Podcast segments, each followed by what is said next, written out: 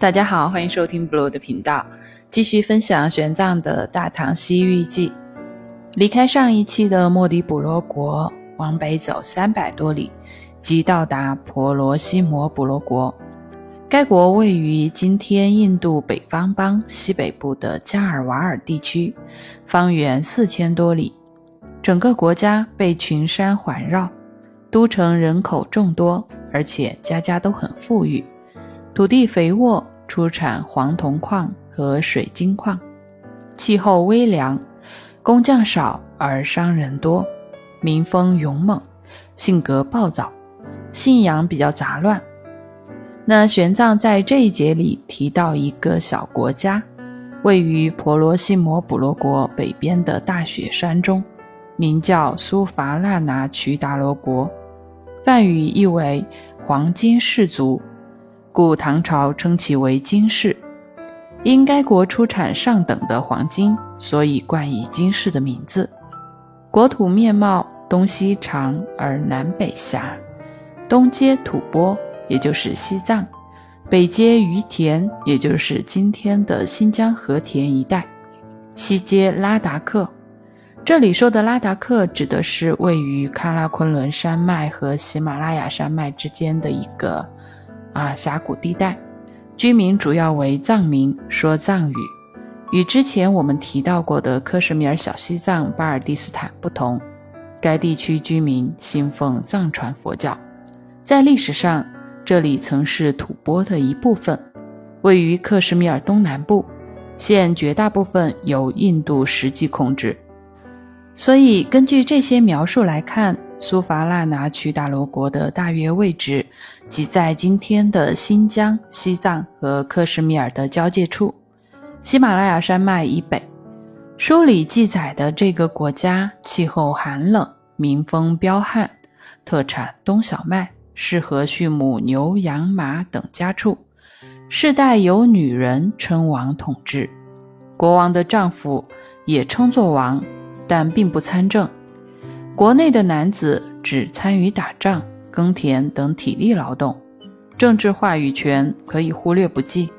那说到这里呢，大家肯定已经想到了《西游记》里头的经典剧集《女儿国》。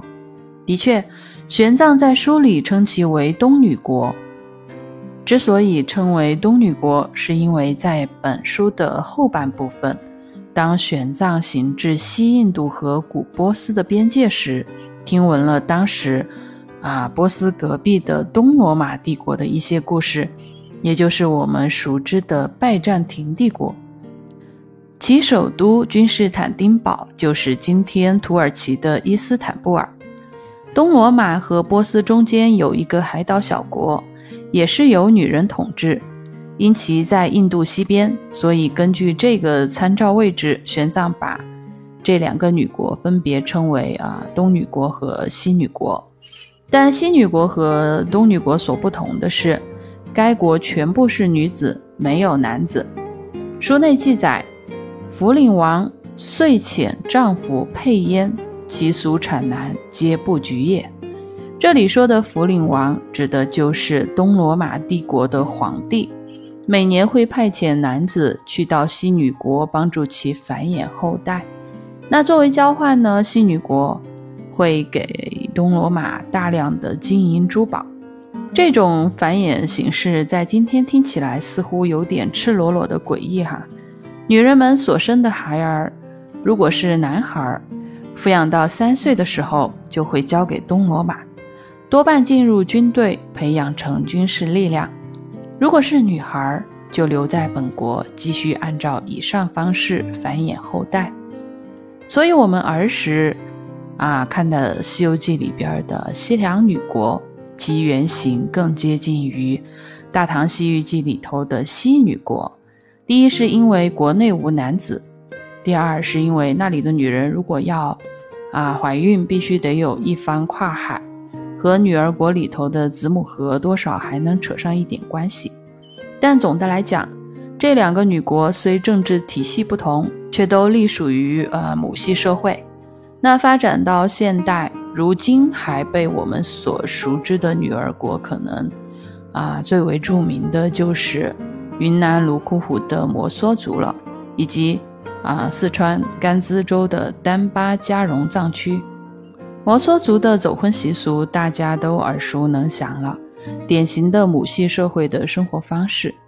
而丹巴加绒藏区虽也俗称东女国，但却啊并非玄奘所说的这个东女国，因为玄奘压根儿就没有走到那里去。呃，根据历史学家的分析考证呢，青藏高原上原来有两个啊以女性为中心的女权国家。西边的称为西女国，东边的称为东女国，所以这里的呃地理参照呢又有所不同了哈。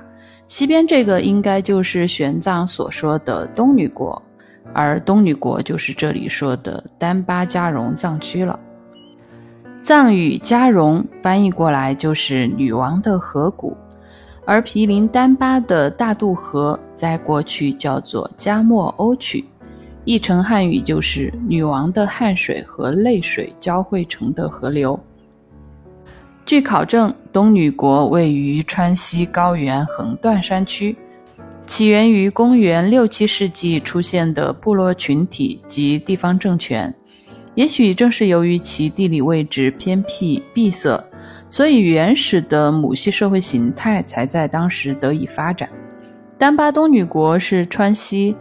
啊，及整个藏族和羌族历史上一段重要的文明。后来，由于呃吐蕃与当时的唐朝之间的战争，丹巴东女国因其啊势单力薄，两边都无力抵抗。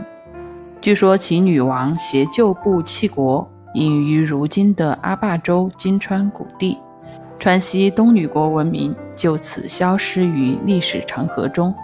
但延续到现在。我们依然可以一瞥古代东女国的遗风，例如当地的女性地位依旧比较高，独立性也比较强，啊，提倡自由恋爱，尊重女性选择，甚至于啊，当地对女性崇拜的一些意识遗留，例如以女王命名的神山等等。